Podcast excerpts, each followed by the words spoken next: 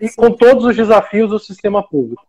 É questão, a gente está falando muito sobre o SUS, né? Mas tem também as pessoas que são amparadas por operadores de plano de saúde, que elas também têm direito a essa cirurgia pela operadora do plano de saúde. É, eu acredito que você, vocês, na condição de médicos, devem pedir muitos exames, né? Para fechar diagnóstico, para fazer aquilo. As operadoras de plano de saúde são obrigadas a cobrir todos os exames prescritos pelos médicos, e assim como a cirurgia também, se você prescrever. O importante é que o médico demonstre que é imprescindível para o tratamento, quais melhoras é, aquele, aquele exame ou aquele, aquela cirurgia pode trazer, e mesmo que, que o plano fale assim, ah, não, isso não está coberto pelo, pelo contrato dele. Claro que vai ter que ser analisado o contrato de forma mais específica, mas via de regra, isso é considerado uma cláusula abusiva. E da mesma forma, quando o plano de saúde tem muito hábito de falar assim, ah, não está no rol da ANS.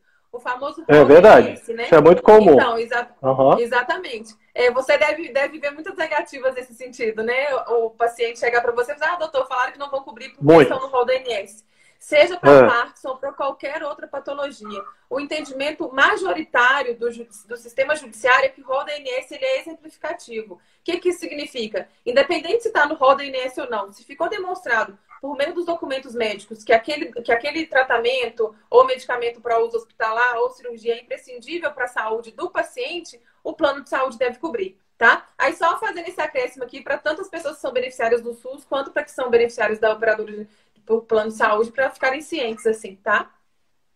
Eu acho, eu acho que só em relação a isso da operadora de saúde, vou aproveitar para eu tirar uma dúvida, tá certo? Ah, claro. Existem, em relação à cirurgia de Parkinson, existem diversos dispositivos, ou seja, diversos tipos de eletrodos, tá uhum. certo?